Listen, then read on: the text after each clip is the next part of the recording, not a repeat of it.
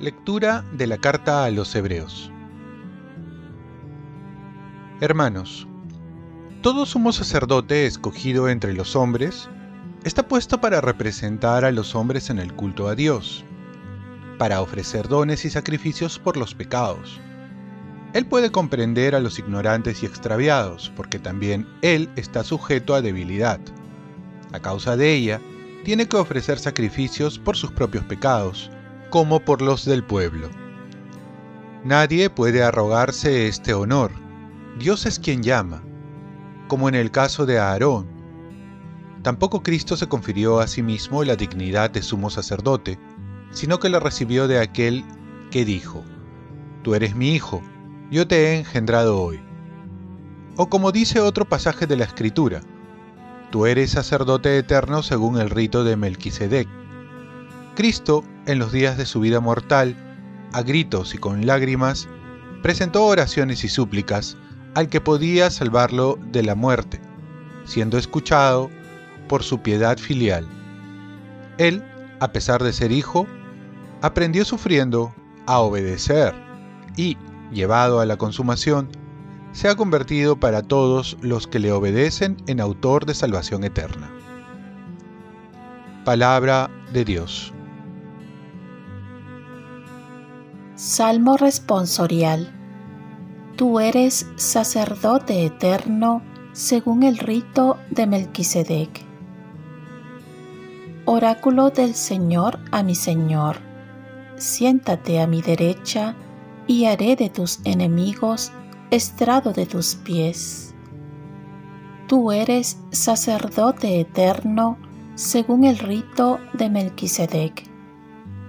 Desde Sión extenderá el Señor el poder de tu cetro, somete en la batalla a tus enemigos. Tú eres sacerdote eterno según el rito de Melquisedec. Eres príncipe desde el día de tu nacimiento, entre esplendores sagrados.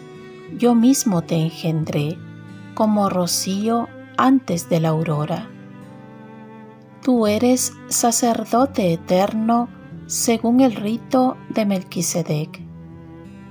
El Señor lo ha jurado y no se arrepiente. Tú eres sacerdote eterno según el rito de Melquisedec. Tú eres sacerdote eterno según el rito de Melquisedec. Lectura del Santo Evangelio según San Marcos. En aquel tiempo, los discípulos de Juan y los fariseos estaban ayunando. Vinieron unos y preguntaron a Jesús, ¿por qué los discípulos de Juan y los discípulos de los fariseos ayunan? En cambio tus discípulos no ayunan. Jesús les contestó, es que pueden ayunar los amigos del esposo mientras el esposo está con ellos. Mientras el esposo está con ellos, no pueden ayunar. Llegarán días en que se les será arrebatado el esposo. Entonces, aquel día sí que ayunarán. Nadie cose un remiendo de tela nueva sobre un vestido viejo, porque el remiendo nuevo encoge y rompe el vestido viejo, y la rotura se hace más grande. Nadie echa vino nuevo en odres viejos, porque el vino revienta los odres y se pierde el vino y los odres, sino vino nuevo en odres nuevos. Palabra del Señor. Paz y bien, revistámonos del traje nuevo que nos trae Jesús. En la primera lectura de los Hebreos nos recuerda que Jesús puede comprender a los ignorantes y extraviados porque también Él está sujeto a debilidad. Esto es una buena noticia, saber que Jesús nos comprende porque se hizo uno de nosotros menos en el pecado y experimentó nuestras limitaciones y debilidades. Por ello podemos acudir con confianza y se convierte de esta manera en nuestro mediador entre Dios Padre y nosotros. Es un sacerdote que ha experimentado nuestros propios sufrimientos. Y nosotros de esta manera también somos sacerdotes por el sacramento del bautismo, sacerdotes, profetas y reyes. Y también deberíamos ejercer con misericordia este sacerdocio comprendiendo a los demás. El ayuno sigue vigente. En ese tiempo simbolizaba la constricción de los pecados y estaba considerado como una de las virtudes cardinales de la piedad farisaica. Jesús presenta un tiempo de gozo y celebración como una boda y no de pena o luto. Los amigos del novio son los discípulos de Jesús y se nos invita a vivir como Jesús, considerándolo esposo en estos nuevos tiempos mesiánicos. Jesús es el esposo de la iglesia sellada en la nueva alianza.